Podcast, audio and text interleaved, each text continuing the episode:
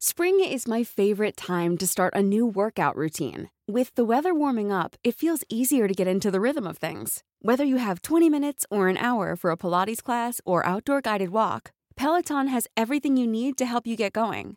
Get a head start on summer with Peloton at onepeloton.com.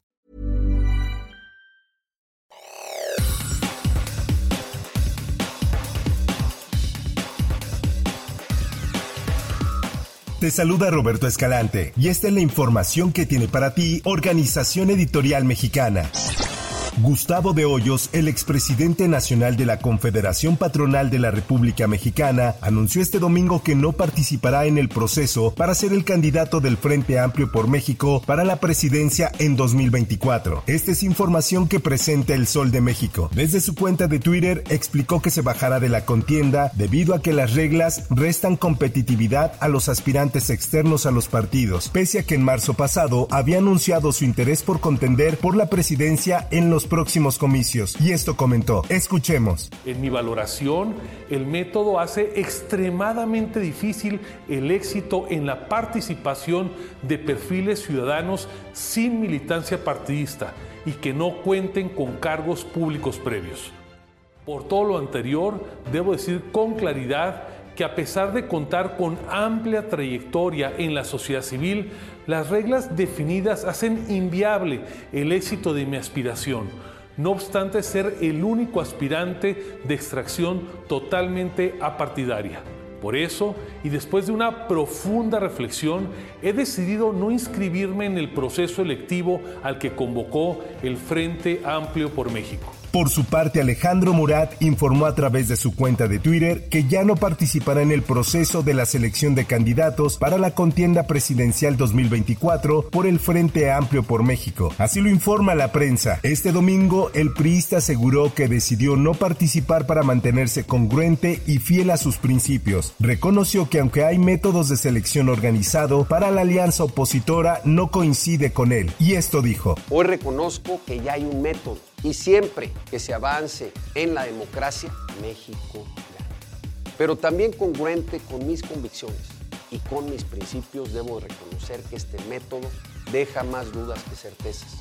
Es por eso que por respeto a todos los partidos políticos, incluyendo mi partido, y a las mexicanas y mexicanos que participan en este proceso, quiero informarles que he decidido no participar. Enrique de la Madrid, exsecretario de Turismo en el gobierno de Enrique Peña Nieto, anunció este domingo que seguirá buscando la candidatura del Frente Amplio por México a la presidencia. Lo anterior, luego de que figuras de la oposición como Gustavo de Hoyos, Alejandro Murat, Claudia Ruiz Macié y Lili Telles se bajaran de la contienda. Y esto dijo. Ante la duda e incertidumbre les quiero decir que yo no me bajo, que seguiré adelante, que venceremos y lo que sí vamos a bajar es el yo político para pasar al tú y a nosotros. En más información, varias personas tuvieron que ser rescatadas la tarde de este domingo en el municipio de Tlanepantla, en el Estado de México, luego de quedar atrapadas en sus vehículos por las intensas lluvias. Esta es una nota que publica El Sol de Toluca. Bomberos del municipio mexiquense acudieron al bajo puente de la avenida Mario Colín en su cruce con Periférico Norte para rescatar a los tripulantes de al menos tres vehículos. En más información, una nueva jornada de violencia impactó al puerto de Acapulco, que arrojó un saldo de ocho personas muertas en distintos puntos de la ciudad en acciones atribuidas a grupos criminales que se disputan el territorio. Esta es una nota del Sol de Acapulco. Fue a través de reportes hechos al teléfono de emergencias 911 que se alertó a las autoridades policíacas de los tres órdenes de gobierno de cada uno de estos asesinatos ocurridos durante este fin de semana.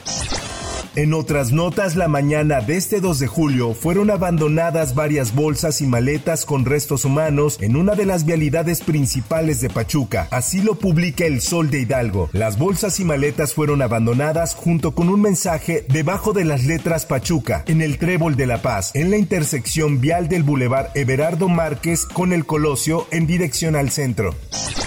En notas internacionales.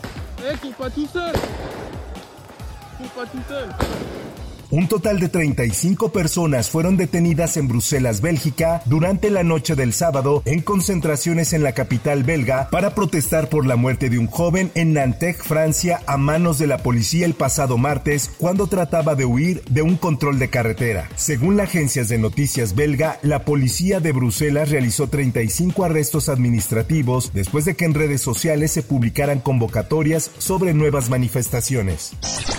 En otra información, un tiroteo durante una fiesta en la ciudad de Baltimore, Estados Unidos, dejó la madrugada de este domingo dos fallecidos y 28 heridos, de los que tres están en situación crítica. Así lo informó el jefe interino de la policía local, Richard Worley. Escuchemos. Poco después de las 12.30 am, los oficiales recibieron múltiples llamadas sobre un tiroteo. A su llegada, los agentes encontraron a varias víctimas que sufrían heridas de bala. Una mujer adulta murió en el lugar. 29 víctimas fueron trasladadas a hospitales de la zona. El tiroteo se produjo durante una fiesta popular que había reunido en las calles a los vecinos del barrio de Brooklyn en el sur de Baltimore.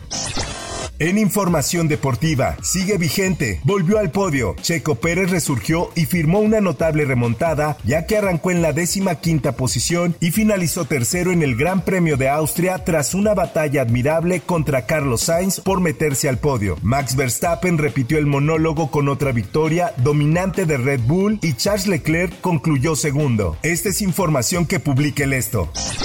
Por otra parte, de todo el pueblo mexicano, Alejandra Ortega va a llegar en el primer lugar y México junto a Alejandra Ortega es, es de oro. No hay nada que detenga a la marchista Alejandra Ortega. La mexicana ganó la medalla de oro en los Juegos Centroamericanos de San Salvador 2023, un resultado que de alguna manera le permite ver recompensado el esfuerzo que ha hecho a lo largo de dos décadas. Hasta aquí la información y te recuerdo que para más detalles de esta y otras notas ingresa a los portales de Organización Editorial Mexicana.